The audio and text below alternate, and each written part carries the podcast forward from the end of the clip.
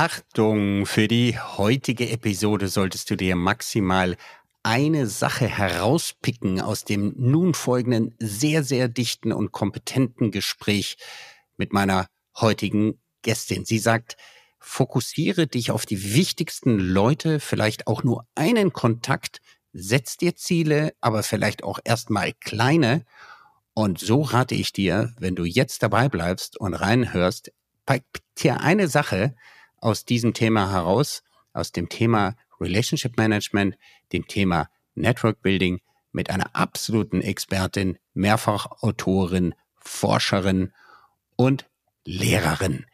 Das hört sich spannend an für dich. Ja, ist es auch versprochen. Bleib dran und notier dir die eine Sache im folgenden Gespräch, die du umsetzen möchtest. Viel Spaß beim Hören der jetzigen Episode.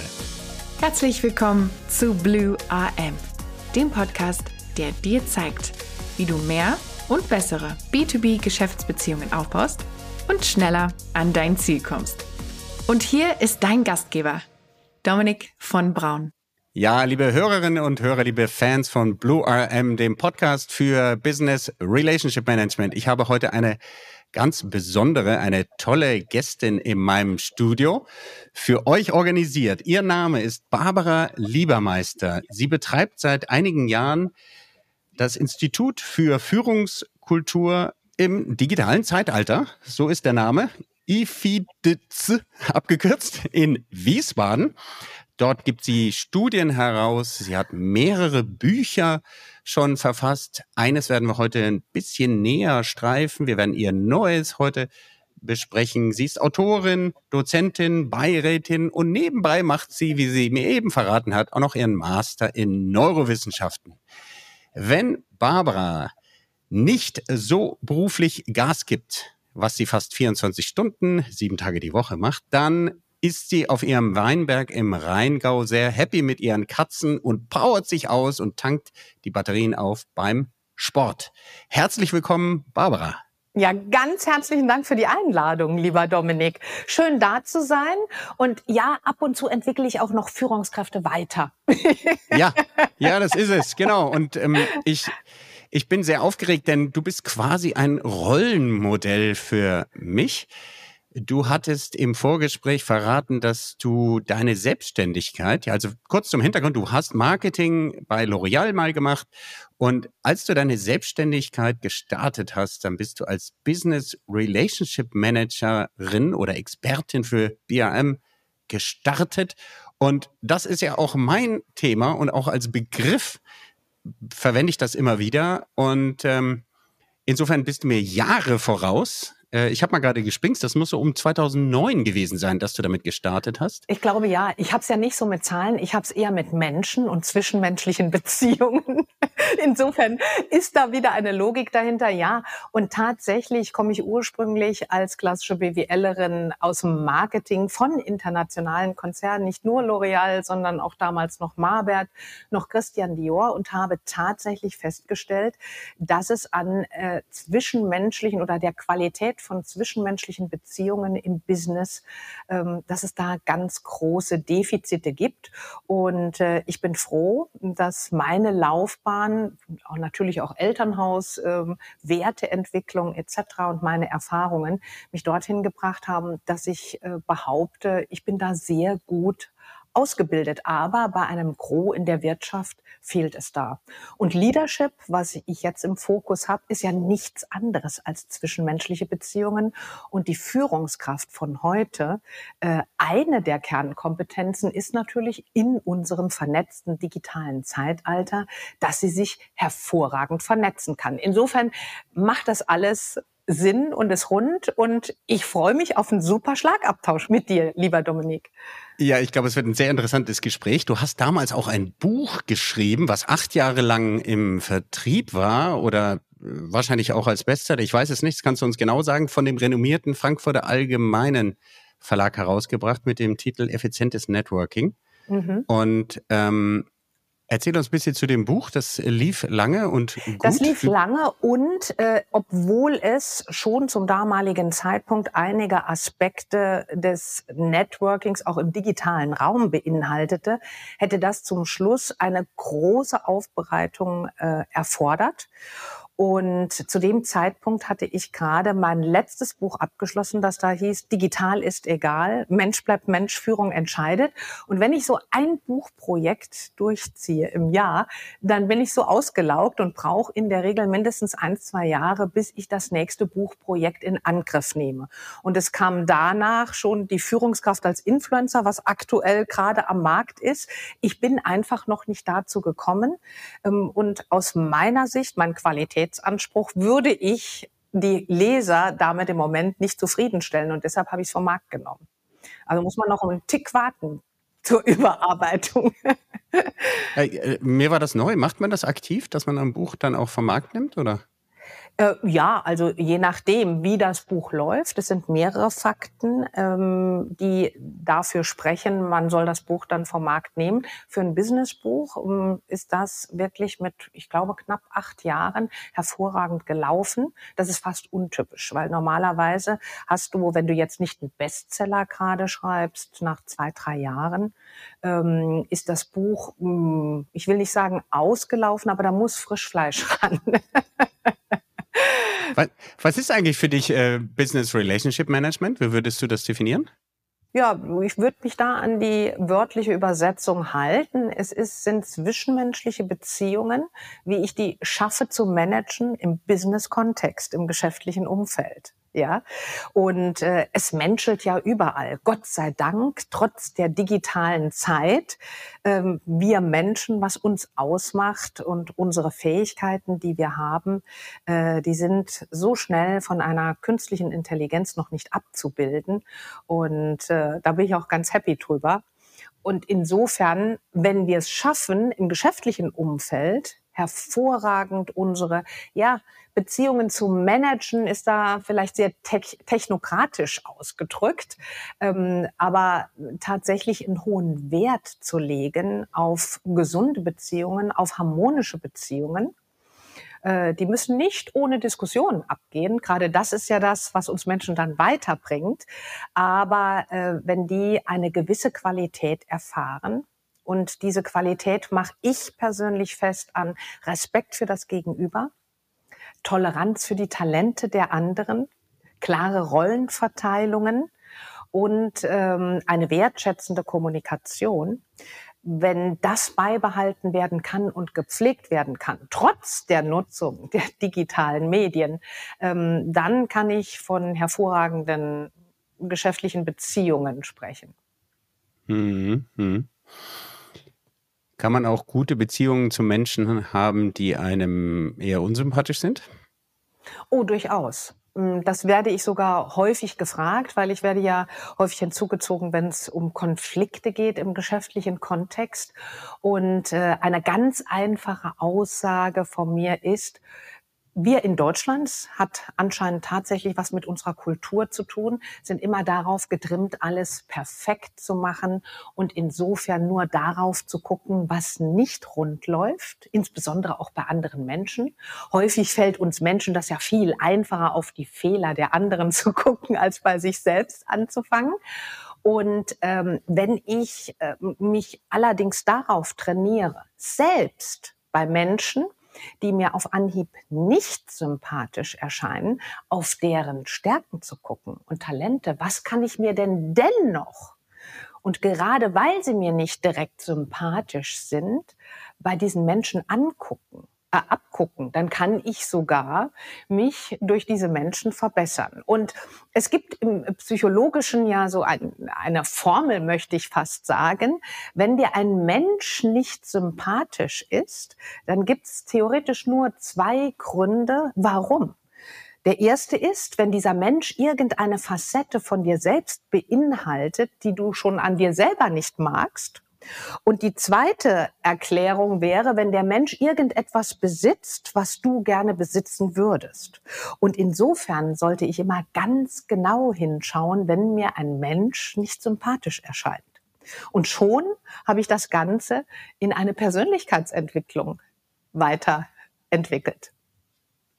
Wow, äh, ich äh, komme hier aus dem Mitschreiben gar nicht raus. Ähm, Barbara, das Thema Networking, äh, das war der Anfang deiner Selbstständigkeit. Du hast es erweitert um Leadership. Dennoch gibt es ja ein Seminar, was du zum Thema Networking, auch ein eintägiges Seminar, was du anbietest. Und ähm, heute, glaube ich, sagst du, das ist ein wichtiges Tool, das Führungskräfte auch lernen müssen und können. Du sprichst in dem Seminar von Todsünden und Geboten beim Networking. Kannst du uns ein bisschen da ins Boot holen, was das ist? Ja, also ich spreche konkret von vier Todsünden im Networking und wie gesagt, für jede Führungskraft, aber auch für jeden Menschen im vernetzten Zeitalter sollte man sich Gedanken machen, wie bin ich denn vernetzt? Und wenn es um vier Todsünden geht, bemängel ich, dass viele Menschen einfach mal so wahllos zu Veranstaltungen gehen. Das heißt ziellos. Meistens ist es daraus geboren, ich war ja schon lange nicht mehr auf einer Networking-Veranstaltung, heute wird irgendeine Veranstaltung angeboten, dann laufe ich doch mal hin und sammle da Visitenkarten oder von mir aus digitale Codes mittlerweile ein und vernetze mich auf Teufel komm raus. So. Das heißt, ich habe mir überhaupt keine Gedanken gemacht, finde ich dort überhaupt jemand, der zu meinem Geschäftsmodell oder in, der zu meiner Zielgruppe gehört? Ist das nur eine Veranstaltung, um Menschen kennenzulernen? Dann spreche ich nicht von Effizienz. Das ist das eine. Ich sollte also nicht wahllos jeder Veranstaltung hinterherrennen. Es ist natürlich ähm, das Zweite, ich darf gar nicht im Kopf haben, ich gehe jetzt dahin und vernetze mich auf Teufel komm raus, weil da hast du schon so ein, wie ein Schild auf der Stirn. Die will jetzt unbedingt oder der will unbedingt alle Menschen kennenlernen oder viele kennenlernen. Und es ist ja jetzt so aufgesetzt, Networking und meist sogar dann eher Vertrieb. Da machen die Leute sowieso zu. Und äh, bei vielen, das geht damit einher, endet es dann in chronischer Selbstdarstellung. Ah, was machst du so beruflich? Weil die wenigsten sich dann spreche ich von mangelnder strategischer Vorbereitung, sich äh, weder Gedanken dazu gemacht haben, treffe ich dort meine Zielgruppe? Habe ich einen ausgefeilten Elevator Pitch, so dass die Person, mit der ich ins Gespräch an dem Abend komme, auch von mir begeistert ist, dass sie sozusagen die Sexiness von mir als Netzwerkpartner, Partnerin in Zukunft übermittelt kriegt, äh, dass ihr das direkt etwas wert ist, ja?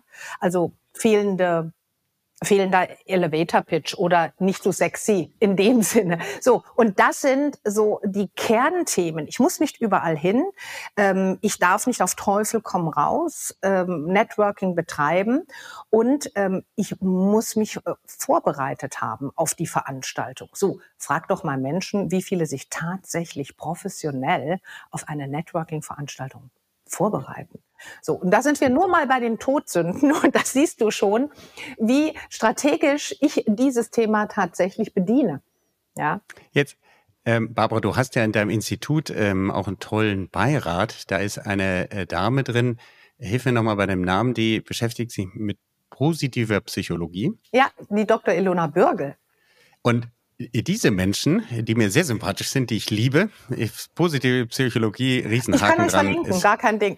Äh, die schauen immer auf das Gute. Also ja. jetzt kriege ich die Kurve und sag äh, nicht die Todsünden, sondern die Gebote, was ich richtig machen soll, die interessieren mich jetzt. Gib uns da vielleicht mal zwei, drei Tipps. Ja, also äh, zuerst mal mir Gedanken machen, was kann ich denn als Netzwerkpartner anderen Menschen überhaupt anbieten? Warum soll mich jemand in sein Netzwerk aufnehmen, weil ich die 775. Leadership-Expertin bin oder weil ich das durch ganz andere Side-Effekte anreichere, so dass die Person sich sagt, wow, das hört sich ja echt spannend an, da ist das Thema ja schon mal ganz anders gedreht, wie jetzt bei mir, wenn die einen neurowissenschaftlichen Aspekt hat, wenn die Bücher dazu geschrieben hat, aber es muss manchmal gar nicht dieses fachlich sachliche und so perlativmäßige sein.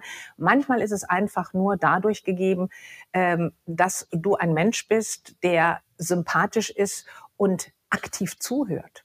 Ich bin ja heute schon begeistert von einer Person, wenn ich die neu treffe auf einer Veranstaltung und sie hört mir mit ehrlichem Interesse aktiv zu.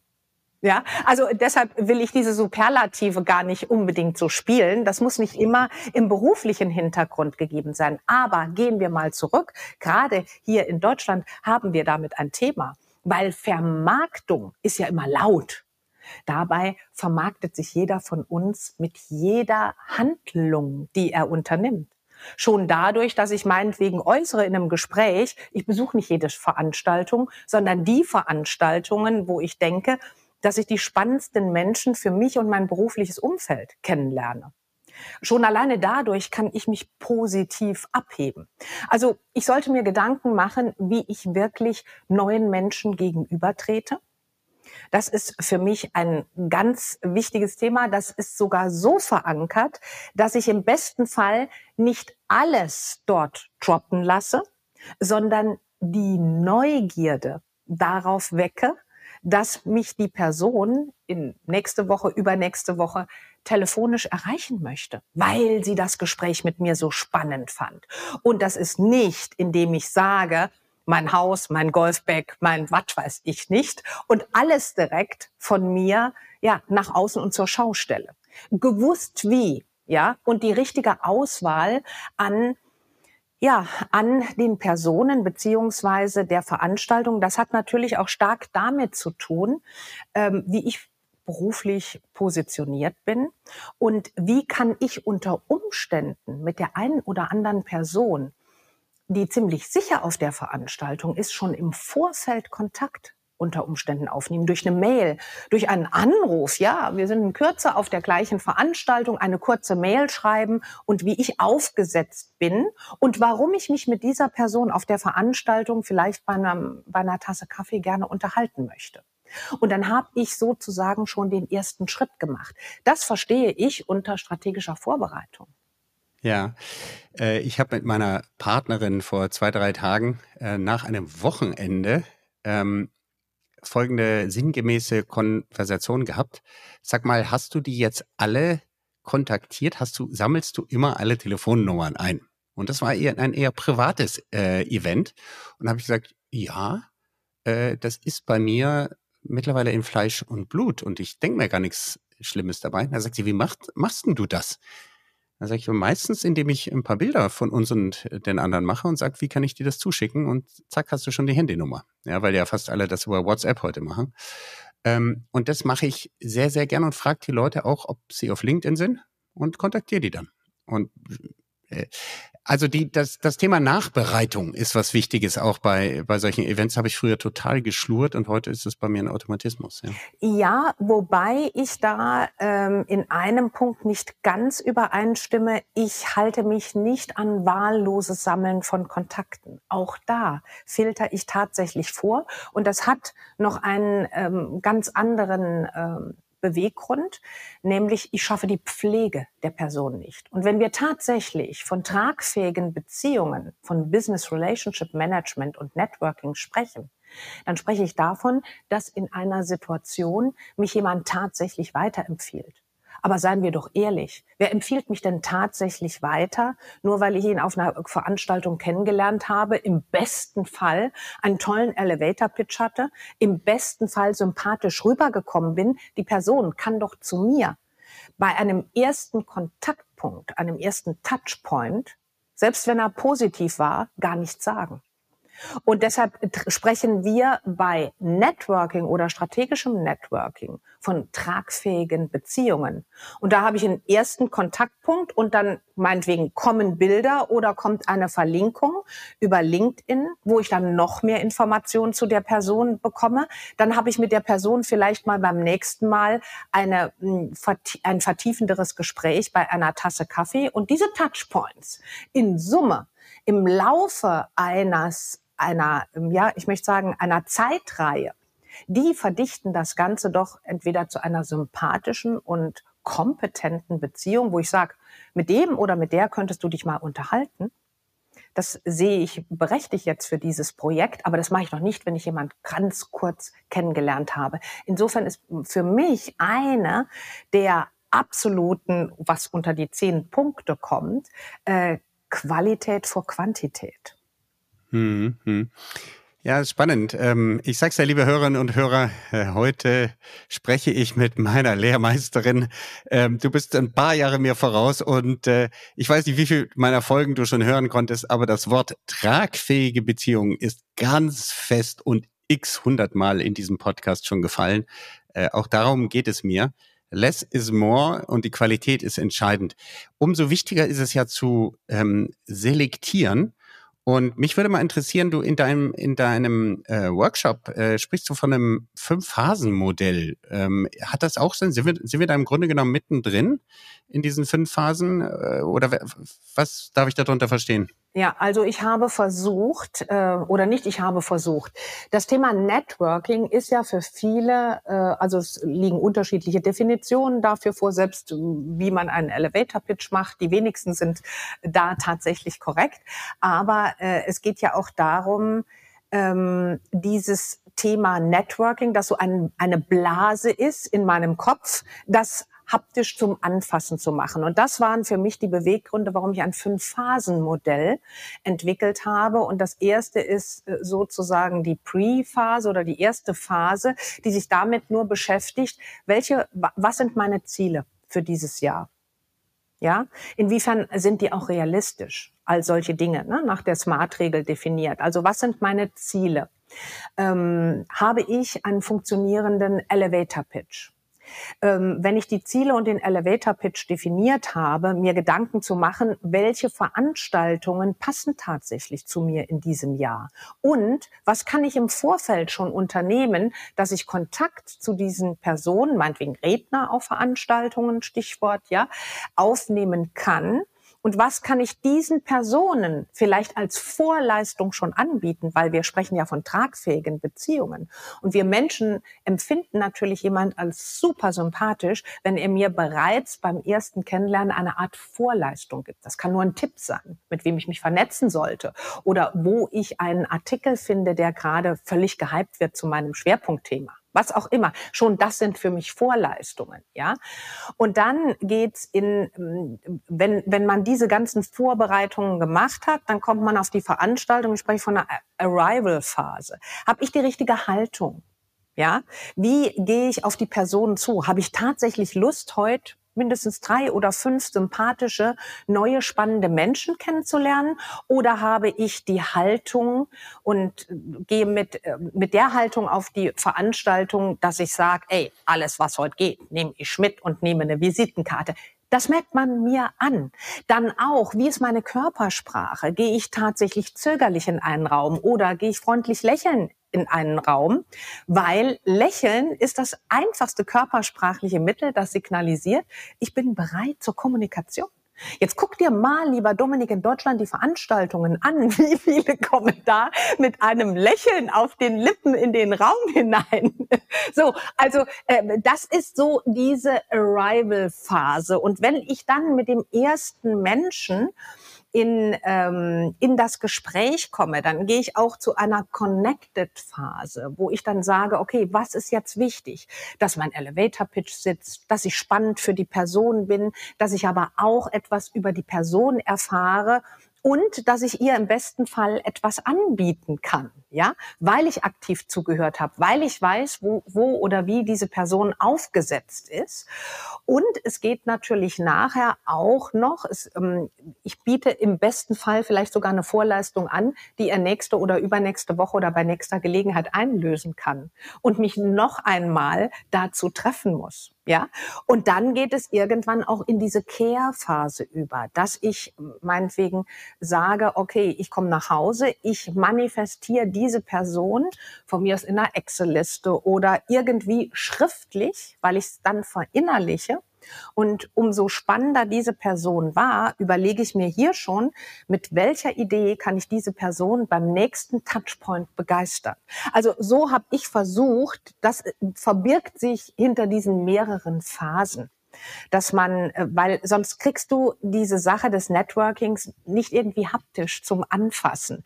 Und daraus entwickelt sich dann sozusagen auch eine To-Do-Liste für mich persönlich oder auch gewisse Reminder, ah, mit welcher Haltung gehe ich gerade rein, wie gehe ich auf die Person zu, etc. etc. Ich hoffe, das war anschaulich genug. sehr, sehr spannend. Jetzt habe ich ja schon sehr viele Gäste hier in diesem Podcast begrüßen dürfen. Und wir hatten in mehreren verschiedenen Blickwinkeln das Thema Introversion. Das heißt, es gibt Leute, die da äh, eher in, in sich gekehrt sind. Es gibt ähm, noch einen ganz anderen äh, Aspekt. Die Priscilla Schelp hat das neulich ähm, im Interview betont, denn da hat sie in im ersten Buch geschrieben, dass wenn ich netzwerke, dass ich zunächst mal mit mir selber auch in Kontakt treten sollte. Äh, sie sagt, du machst das von innen heraus. Ähm, und verrat uns vielleicht mal deine Sicht, Barbara. Wie werde ich denn überhaupt, wenn ich das Gefühl habe, ich bin vielleicht ein bisschen zurückhaltend oder ich bin mir meiner Stärken gar nicht so bewusst, bin, wie du eben richtig betont hast, vielleicht in Deutschland aufgewachsen und gucke immer nur auf meine Schwächen. Ähm, wie, wie werde ich denn attraktiv für meine Netzwerkpartner? Ja, indem ich mir tatsächlich, indem ich mit mir einig werde, ja, indem ich tatsächlich auch mich trainiere, auf meine Talente und Stärken zu gucken und nicht, was habe ich nicht erreicht, sondern was habe ich denn bisher erreicht? Und das kann mit so einfachen Reflexionen schon zusammenhängen, äh, die da heißen, was haben mir schon gute Freunde früher immer gesagt? Oder was hat mein Lehrer immer gesagt, was ich richtig gut kann, was mir einfach fällt? Ja, also äh, Barbara, haben, das hört sich, äh, es hört sich für mich so an, mit mir selber einig werden. Das hört so, als wenn ich quasi mir selber die Hand gebe oder mit mir selber einen Deal schließe. Ist das so? Auf, auf jeden Fall, auf jeden Fall, weil ähm, ich, ich sag jetzt mal, ich, ich gebe dir ein anschauliches Beispiel. Du gehst nicht online, sondern du willst einen neuen Staubsauger haben und du gehst in einen Laden oder du guckst dir sogar drei Läden an. Und du kaufst bei dem Verkäufer, der total begeistert ist von seinem Produkt. So, das können wir ganz einfach ins Networking übertragen. Wenn du von dir selber nicht begeistert bist. Und begeistert ist vielleicht da ein sehr großes Wort, aber deshalb greife ich darauf zurück. Wenn du mit dir selber, von dir selber nicht überzeugt bist, dass du ein spannender Netzwerkpartner oder eine spannende Netzwerkpartnerin sein könntest für jemand, dann riechen das unsere Gegenüber. Wir sind soziale Wesen und haben ganz feine Antennen dafür, ähm, was echt ist und was nicht echt ist. Und wenn du von dir selber natürlich nicht so überzeugt bist, dann merken das unsere Gesprächspartner und lehnen das auch ab automatisch, jemand als spannend zu empfinden. Das heißt tatsächlich, genau wie im Leadership-Kontext, wenn ich andere führen will, muss ich mich selber führen. Und so ist das hier auch zu verstehen. Ich muss zumindest ansatzweise mit mir im Reinen sein und ich trainiere mich auch selber da am besten, indem ich anfange, auf meine Stärken und Talente zu schauen, die mir bewusst zu machen und mir auch hier und da Gedanken zu machen, und wie kommuniziere ich tatsächlich diese Stärken nach außen in die Welt. Deshalb sind meine Networking-Seminare meistens gekoppelt an Selbstvermarktung, äh, Selbstvermarktungsseminare, weil du aus dir selber eine Marke machen solltest oder dich als Marke verstehen solltest. Weil jeder Mensch ist einzigartig. Nur unsere Kultur, unsere Gesellschaft und je nachdem, wie wir aufgewachsen sind, da haben alle außerordentlichen Einflüsse auf uns tatsächlich erfolgreich gewirkt, wenn wir der Meinung sind, wir sind nicht gut genug. Und insofern müssen wir uns zuerst umtrainieren. Sonst wird das nichts. Oder es wird viel schwieriger, sagen wir mal so. Jetzt ist es so, es gibt ja, ja, ich würde mal sagen, viele Frauen, auch einflussreiche Frauen, die werfen uns Männern, ich bin jetzt bei den Stereotypen, gerne mal vor, äh, dass selbst wie tump und dumm wir sind, wir uns wunderbar selbstgefällig und äh, ja selber die Hand ständig geben und sagen, ey, wir sind die coolsten Typen oder ich bin der geilste schlechthin. Ich kann mich selber am liebsten riechen den ganzen Tag, ja. Und ähm, äh, also es gibt Menschen, die bringen das quasi mit, weil sie sich auch nie hinterfragen. Ähm, was sagst du denn dazu? Äh, sind das, sind die dann per se schon mal attraktiv als Netzwerkpartner? Äh, nee, weil das ist natürlich auch nicht äh, glaubwürdig, sag ich mal, oder authentisch, um dieses äh, gehypte Wort zu benutzen. Aber wenn du dieses äh, Beispiel Männer und Frauen ins Feld führst, ich finde, ähm, das kann man anders pauschal auch interpretieren. Männer sind einfach gewohnt, sich auf geschäftlichem Parkett zu bewegen, weil sie das seit Jahren, seit Jahrzehnten immer schon so machen. Wir Frauen sind ja eher neu auf diesem Parkett. Nicht umsonst kämpfen wir ja auch darum, gesehen zu werden und in Führungspositionen zu kommen. So, also ist das männliche Wesen eher geübt auf diesem Parkett und die männlichen Wesen immer weg von Stereotypen eher so, wenn man tausend Männer fragen würde oder beobachten würde, wäre das wahrscheinlich das Ergebnis. So, die sind geübter auf diesem Parkett und für die ist es auch okay, wenn es um das Rationale geht. Die sind in ihren Gesprächen im Business-Kontext sehr rational unterwegs und insofern trumpfen die natürlich eher, weil aus ganz sachlicher Sicht, oh, ich bin da und da in der in der Führungsposition, das waren meine Umsatzzahlen etc. Das ist noch nicht mal so mein Boot, mein Golfbag, die gibt es natürlich auch, aber das ist eher, weil sie sich auf die rationalen Fakten konzentrieren. Und jetzt kommt ein entscheidender Unterschied für mich, äh, Unterschied zwischen Frau und Männer und Mann die kommen dann schnell zum Punkt, wo sie dann andocken können im Business. Und die Frauen, die per se theoretisch eher die Talente und Kommunikationsfähigkeiten für besseres Networking mitbringen, scheitern häufig daran, dass sie den Sack nicht zumachen können. So betone ich das immer. So, das hat aber aus meiner Sicht wirklich nur historisch bedingt diesen Hintergrund. Männer bewegen sich länger auf, äh, schon länger im beruflichen Kontext, sind sachlicher in der Kommunikation und bringen dann die Themen, warum ein anderer mit mir Geschäft machen sollte, schneller auf den Punkt. Und die Frauen versuchen zuerst mal zu gefallen. Ein harmonisches Gesprächsthema, was ja alles okay ist, ja. Nur häufig fehlt beim, bei den Frauen dann dieses markante, so, und was machen wir jetzt? Wo machen wir jetzt Business? Wo kriegen wir den, Satz, den Sack zu? Ja, möchte ich mal behaupten. Wie wie, also jetzt Mann oder Frau und ich gehe jetzt nochmal auf den Punkt ein. Ich bin mir vielleicht unsicher, ob meiner Stärken, bin vielleicht äh, auch ja, eher introvertiert oder nicht so outgoing wie andere. Wie werde ich dennoch attraktiv für mein Netzwerk? Ja, indem ich mir gar nicht, ich brauche einen vernünftig funktionierenden Elevator Pitch. Und was ich in eher introvertierten Menschen sehr gut empfehlen kann, geh nie alleine zu einer Veranstaltung sondern such dir immer einen Partner, eine Partnerin, die genau das Gegenteil von dir sind. Tendenziell jemand, der sehr eloquent ist, sehr kommunikativ, sehr vernetzt ist, weil die verstehen dann in der Regel auch schon äh, das System hinter Networking und bringen dich auf sehr elegante Weise mit den richtigen Gesprächspartnern, insbesondere wenn du die Menschen vorher dazu gebrieft hast, ins Gespräch. Das ist die einfachste Fasson und die professionellste Fasson Fasson für die Menschen, die eher introvertierter sind.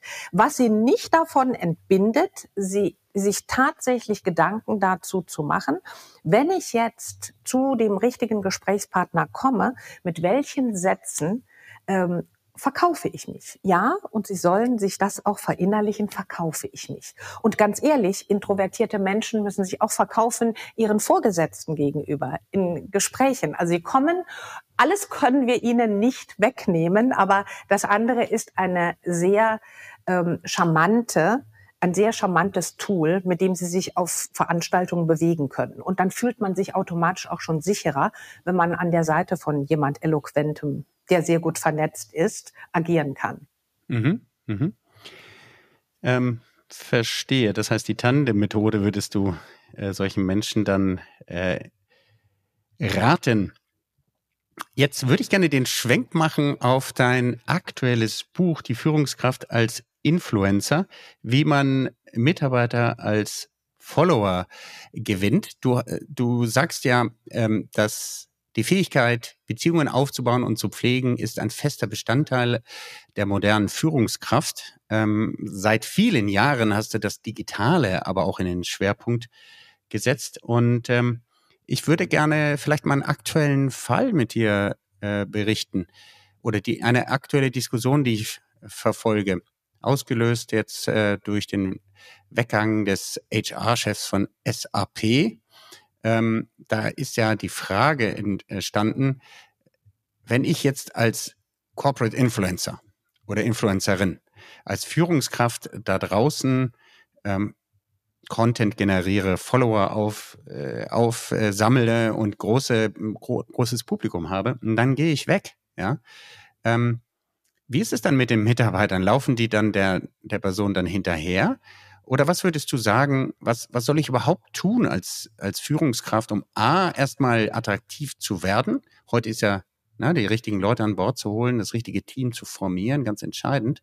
Und aus Unternehmenssicht ist das eigentlich klug, dann ähm, die Barbara, den Dominik äh, zu fördern, in, weil letztlich musst du das ja dann irgendwo von deinem Zeitbudget abknapsen, in der Kommunikation nach draußen, im Aufbau einer eigenen Community. Also mehrere Aspekte. Zuerst mal ist das Buch oder der Buchtitel natürlich sehr provokant gewählt und der Influencer, ich werde häufig gefragt, äh, braucht jetzt jede Führungskraft einen TikTok-Account, ist gar nicht nur auf die Online-Welt zu beziehen. So, ähm, wo fange ich an? Eine weitere Kernkompetenz der Führungskraft ist nicht nur die Vernetzungsfähigkeit, sondern Neugierde im digitalen Wandel. Und wenn ich als Neugierige Führungskraft durch die Welt laufe, komme ich an der Trendfigur des Influencers nicht drum herum heutzutage. So, und wenn ich jetzt mal wertfrei auf den Aktionsradius einer solchen Person schaue, dann sehe ich ganz einfach auf einer Metaebene, diese Person schafft etwas, was ich gerne schaffen würde. Weil der folgen Hunderte, Tausende, Millionen von Menschen. Das ist zuerst mal die Metapher. Das heißt, ein, ein Influencer, dem gelingt etwas, was ich als Führungskraft erreichen will. Dass, die, dass ich Menschen bewege, dass mir Menschen folgen. Deshalb habe ich die Metapher gewählt. So, geht man jetzt einen Schritt tiefer, wie das ein Influencer macht, wenn er geschickt agiert, dann hat er eine Sache, die jede Führungskraft ab sofort sich verinnerlichen soll. Der Influencer stellt seine Follower in den Mittelpunkt seines Aktionsradius. Für ihn ist die Währung, wie stark er ist, wie gut er ist, ist nicht nur die Anzahl der Follower, sondern auch das Interaktionsgeschick. So, das heißt also als Führungskraft, wenn ich da eine Parallele zu mir aufbauen soll, ich schaffe es, Menschen zu begeistern, wenn ich sie in den Mittelpunkt meiner Handlungen setze. Und wenn ich die Beziehungen mit ihnen pflege. Und das ist die Metapher hinter die Führungskraft als Influencer. Und daraus ergeben sich dann ganz viele Dinge, die die Führungskraft heutzutage beherrschen sollte, nämlich führen auf Augenhöhe, dass ich Teil des Teams bin, dass ich eine feste Rolle habe. Ja, diese Rolle besteht darin, dass ich Menschen, dass ich Verantwortung für Menschen übernehme, um sie weiterzuentwickeln um ihnen einen Sinn bei uns im Team zu geben, dass wir gemeinsam und wenn es geht auch noch mit Spaß unsere Ziele erreichen.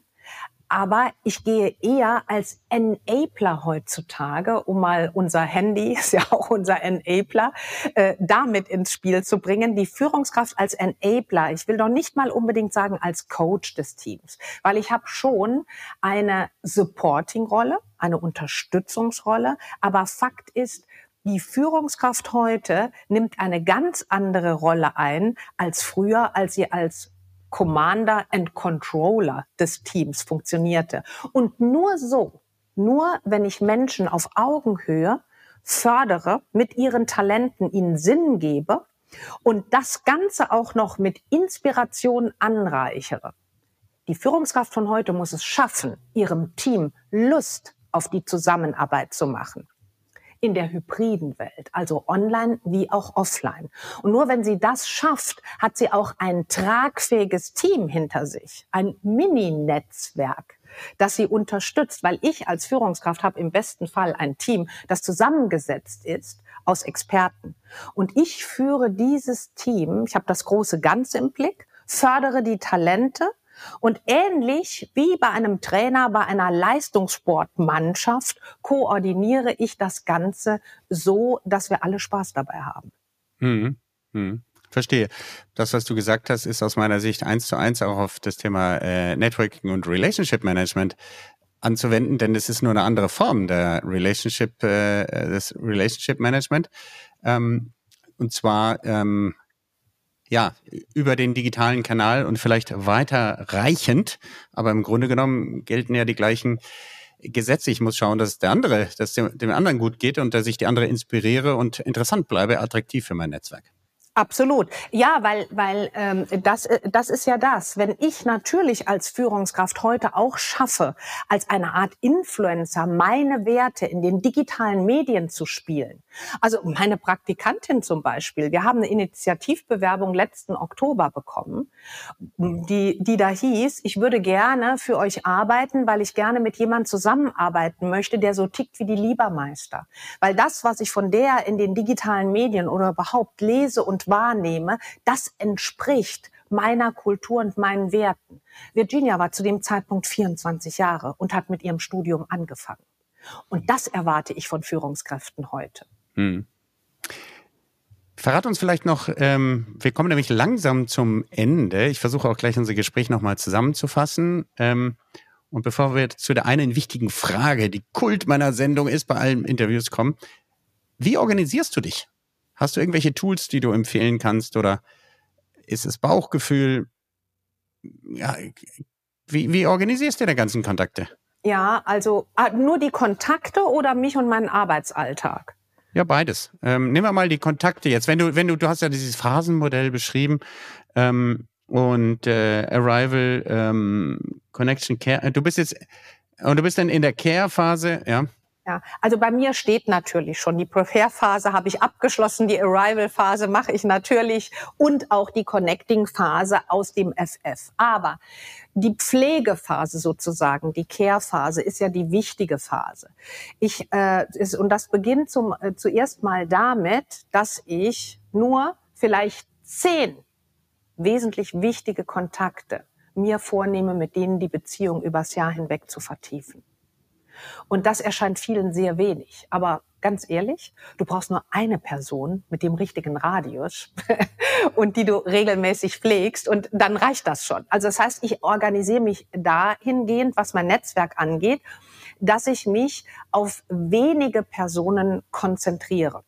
Und dann arbeite ich kanalunabhängig. Wenn ich das letzte Mal mit der telefoniert habe, schaue ich, dass ich sie jetzt persönlich treffe oder äh, jetzt auf der Plattform. Oder dann reicht auch mal einfach eine sehr menschliche kurze E-Mail, um das Ganze zu vertiefen und zu festigen. Das heißt, ich spiele mit unterschiedlichen Kanälen und wie ich meinen Arbeitsalltag äh, organisiere, ich starte morgens immer entweder mit Sport oder mit Meditation und komme in Ruhe im Tag an und nehme mir nicht mehr als drei Punkte pro Tag vor, die abends fertig sein müssen.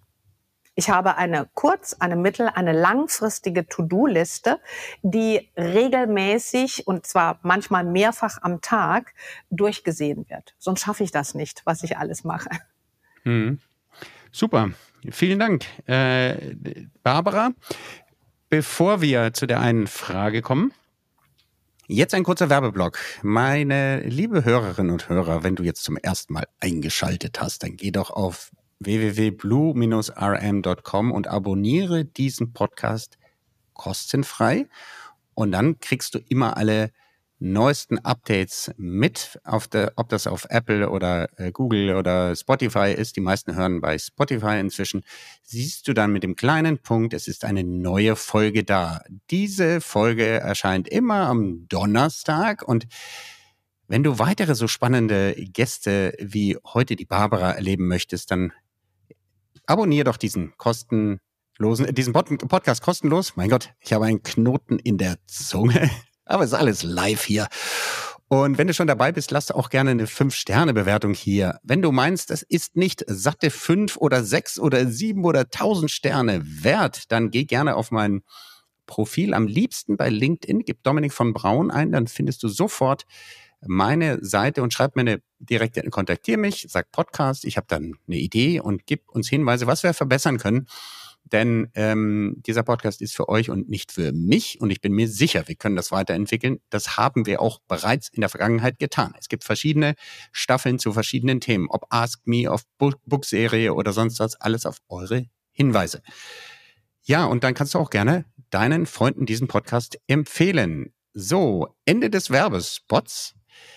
Liebe Barbara, wenn unsere Hörerinnen und Hörer so gut werden wollen wie du im Thema Networking, was ist die eine Frage, die sie sich selber beantworten sollen? Einfach machen sich keine Gedanken darüber äh, machen, mache ich das jetzt auch richtig, sondern eher beobachten in den unterschiedlichen zwischenmenschlichen Situationen, wie was wirkt und äh, wie du es beim nächsten Mal anders machen würdest. Also einfach machen ist das Wichtige und sich ganz kleine Ziele setzen, insbesondere am Anfang. Also zuerst mal einen Elevator Pitch entwickeln und den mal mit guten Freunden trainieren und dann erst im geschäftlichen Umfeld und dann äh, gucken, wie passt das für mich, wo passt es nicht für mich. Und es gibt nichts Perfektes. Es gibt nur das, dass du dich täglich verbesserst. Und das will ich einfach auf den Weg geben. Sonst haben wir nachhaltig keine Veränderungen in unserem Verhalten zu verzeichnen. Also insofern einfach tun. Einfach tun. Sehr schön. Und ich tue jetzt auch ein, eine Sache, die ich seit vielen Folgen versuche auf die Kette zu bringen. Bitte spitzt die Ohren, Barbara, nämlich unser Gespräch versuche ich zusammenzufassen. Und mein Zettel ist voll. Also wir haben ein sehr dichtes Gespräch heute geführt. Über was haben wir denn alles gesprochen? Wir haben einmal gesprochen über das Thema ähm, Leadership. Äh, wir haben da ihr Buch, ihr erstes Buch, äh, Barbaras erstes Buch, ähm, effizientes Netzwerken, äh, kurz gestreift, was acht Jahre im, am Markt war. Und sie hat aber ihre Positionierung erweitert und sagt, Netzwerken und Netzwerkfähigkeit, Fähigkeit, tragfähige Beziehungen aufzubauen, ist mittlerweile Teil eines größeren ähm, Skillsets, die Führungskräfte mitbringen müssen. Und ähm, ihr neues Thema ist Leadership. Wir haben dann den Begriff Business Relationship äh, Management äh, gestreift und ähm, sie sagt, äh, es geht letztlich um tragfähige Beziehungen, den Aufbau von persönlichen Beziehungen. Ähm, das Wort Management ist hier vielleicht ein bisschen zu starr. Ähm, wir haben im Folgenden gesprochen über im Zusammenhang mit Networking und den Networking in Seminaren, die sie gibt, über die vier Todsünden und zehn Gebote, die sie sieht. Ich gehe ganz kurz darauf ein. Du sollst auf keinen Fall wahl- und ziellos zu Networking-Events gehen, äh, den, den Vernetzungsdruck herausnehmen, irgendwie aufgesetzt rüberkommen und bereite dich gut vor oder unvorbereitet vor. Zu, äh, das Gegenteil wäre dann eine Todsünde. Als positive äh, Message sagt sie, ähm, ich sollte mir über den Nutzen Gedanken machen. Warum sollte sich jemand mit mir beschäftigen? Aktiv zuhören sollte ich, äh, mir die Gedanken machen, wie will ich jemandem gegenübertreten? Und natürlich im Vorfeld recherchieren und möglicherweise die Person, die ich dort treffen könnte, auch schon kontaktieren. Wir haben dann über das Fünf-Phasen-Modell, was sie lehrt, äh, gesprochen. Erstmal sollte ich mir Ziele setzen, wenn ich zur Netzwerkveranstaltungen gehe oder überhaupt mein Netzwerk äh, auf- und ausbauen möchte. Zu welchen Events soll ich gehen? Habe ich einen wirklich tragfähigen Elevator-Pitch, der kurz auf den Punkt bringt, wo mein geschäftlicher Nutzen liegt? Auch hier wieder Vorbereitung. Und dann, wenn ich dort hingehe, sagt sie, gibt es ein Arrival, Phase, wo ich mal durchschnaufen sollte, meine Haltung und auch meine Körpersprache mal checken sollte. Dann die Connecting-Phase in der direkten Begegnung mit den Menschen und ganz, ganz wichtig, danach die Care-Phase. Interessanterweise spricht Barbara davon manifestieren, das heißt, die Namen aufschreiben, so dass sie eine Kraft bekommen und die mich anschließend auch wirklich mit den Leuten auseinandersetzen und in der Nachsorge beschäftigen kann. Wir haben gesprochen über ähm, Moment, das ist der nächste Punkt. Über die Frage, wie ich eigentlich attraktiv werde für meine Netzwerkpartner. Interessant fand ich das Bild, was sie uns aufgezeichnet hat. Werd mit dir selber einig. Du musst dich selber gut riechen können, sonst stinkst du den anderen, sage ich jetzt mal mit einem Wort, mit Worten. Und wir haben dann kurz gestreift, das Thema Mann, Frau wieder unterschiedlich ähm, historisch über die Zeit gesehen, genetzwerkt wird. Sie sagt, Frauen sind einfach ein bisschen neuer auf dem Parkett des Business Networking. Und ähm, Männer haben den äh, Vorteil, dass sie äh, das länger schon tun, rationaler und schneller zur Transaktion schreiten, während Frauen erstmal noch schauen, wie ist die Atmosphäre und die Harmonie im Raum. Ähm, den Sack zumachen, äh, berät sie auch den Frauen in Business Networking Veranstaltungen und auch beim Netzwerken. Ich sollte auf jeden Fall, das ist mehrfach heute klar geworden, mich mit meinem Elevator Pitch auseinandersetzen quasi meine Verkaufsvorbereitung selber gut geübt haben.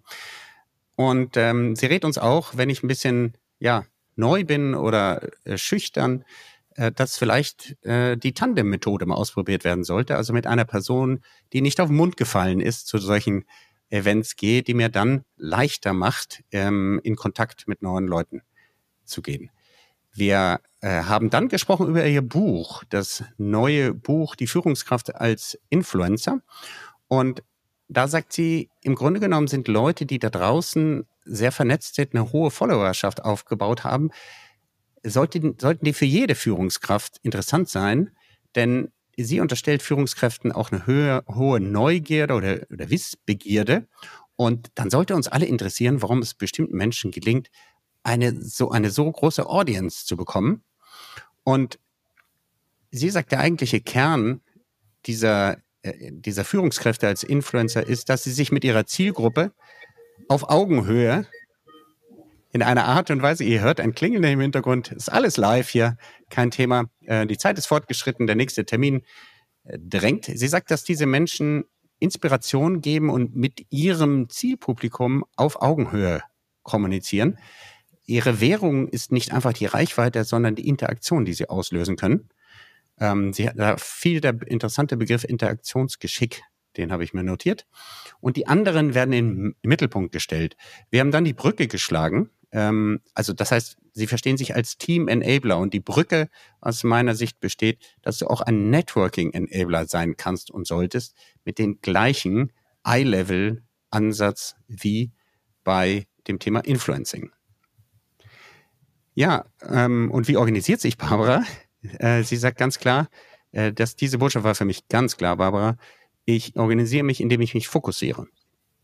Ich will nicht everybody's darling sein und alle bespielen, sondern ich konzentriere mich vielleicht nur auf zehn Leute pro Jahr, wo ich die äh, Beziehung entscheidend weiterentwickeln kann und möchte. Und sie sagt, am Ende des Tages brauchst du vielleicht nur einen Kontakt, der extrem gut vernetzt ist und dir die Türen aufmacht, um dort erfolgreich zu sein. Und dann kommuniziert sie mit ihren Kontakten vollkommen kanalunabhängig, auch mal wechseln, mal per E-Mail, per Telefon. Und äh, ja, was ihr tägliches Leben angeht, nimmt sie sich drei Dinge vor, die sie bis zum Abend erledigt hat, haben möchte. Ja, und liebe Hörerinnen, die eine Frage, die wir uns alle stellen sollten, um ähnlich gut unterwegs zu sein wie Barbara, die lautet, einfach mal machen und dabei beobachten, was draus geworden ist und fang lieber klein an als zu groß. Barbara, Barbara, ich sehe dich klatschen, aber gibt es etwas, was du hinzufügen möchtest? Ja, zwei Dinge ähm, oder nein, ein, ein Ding, nur ein Ding. Ähm, es ist tatsächlich so, nehmt euch, wenn ihr euer Verhalten verändern möchtet, wenn ihr zum Beispiel sagt, okay, ich möchte ein besserer Networker sein, nehmt euch zwei Impulse nicht mehr mit aus diesem Gespräch. Weil die meisten Veränderungsprozesse bei uns Menschen scheitern deshalb, weil wir uns schlichtweg zu viel vornehmen. Also lieber wenig vornehmen und das schaffen, in die tägliche Routine einzubauen, äh, damit tatsächlich auch die Veränderung nachhaltig gelingt. Und dabei wünsche ich euch natürlich allen mega viel Erfolg. Ja, super. Das ist äh, sehr gut. Lieber ein oder zwei Dinge auch aus diesem Podcast vielleicht, nimm dir nur eine Sache nur vor. Und wenn du die umsetzt, dann wären wir schon sehr, sehr glücklich. Wie können die Leute denn auf dich zukommen? Wie können sie dich kontaktieren, Barbara? Ja, ich bin sehr digital unterwegs. Du kommst, äh, wenn du schon in Google meinen Namen äh, eingibst, gar nicht an mir vorbei. Und äh, ich bin auch jemand, der sehr zeitgleich reagiert auf äh, die Menschen, die ja den Kontakt zu mir suchen. Mhm. Also wir werden die, den Link zu, zu deinem Institut, aber auch gerne zu deinem LinkedIn-Profil in die Show Notes packen und dann könnt ihr direkt auf Barbara zugehen, dann äh, tut ihr uns einen Gefallen, wenn ihr einfach einen kurzen Verweis auf diesen Podcast macht. Ich habe dich gehört im Podcast von Dominik Bluheim und äh, so oder so, ihr kriegt schnell eine Antwort. Ja, das wäre cool. Und natürlich findet ihr mich auch, weil ich mit zwei Podcast-Shows am Markt bin. Also auch gerne da mal reinschnuppern. Genau, die eine heißt Digital ist egal. Und genau. wie heißt die andere? Business Secrets, warum Frauen geliked werden und Männern gefolgt wird. Ist so eher auf die weibliche Führungskraft ausgerichtet, ist ein Herzensprojekt von mir. Hervorragend. Auch diese Links stellen wir euch natürlich in die Shownotes. Ich danke dir da draußen, dass du bis hierhin gefolgt bist. Das Motto dieser Show oder mein persönliches Motto ist, der Erfolg ist, wenn die Menschen bei dir bleiben. Wenn du diesen Satz hörst, dann bist du heute dabei geblieben. Und wie immer gebe ich den Dank zurück an meine Gästin, liebe Barbara. Die Leute sind deinetwegen da geblieben, oh, weil wir heute ein, ein so tolles Gespräch hatten. In diesem Sinne, oh, viel Erfolg und einen schönen Tag, Mittag oder Abend von wo auch immer du diesen Podcast hörst. Tschüss. Tschüss. Ciao, ciao. Werde auch du Architekt oder Architektin deines Business-Netzwerkes. Abonniere jetzt kostenfrei unseren Podcast unter www.blue-am.com und gib uns gerne dein 5-Sterne-Rating auf Spotify, Apple oder Google. Dominik erreichst du persönlich auf LinkedIn oder www.dominikvonbraun.com. Er wartet schon auf dein Feedback zu dieser Episode oder weiteren Themenvorschlägen. Bis bald und denk dran, your network is your net worth.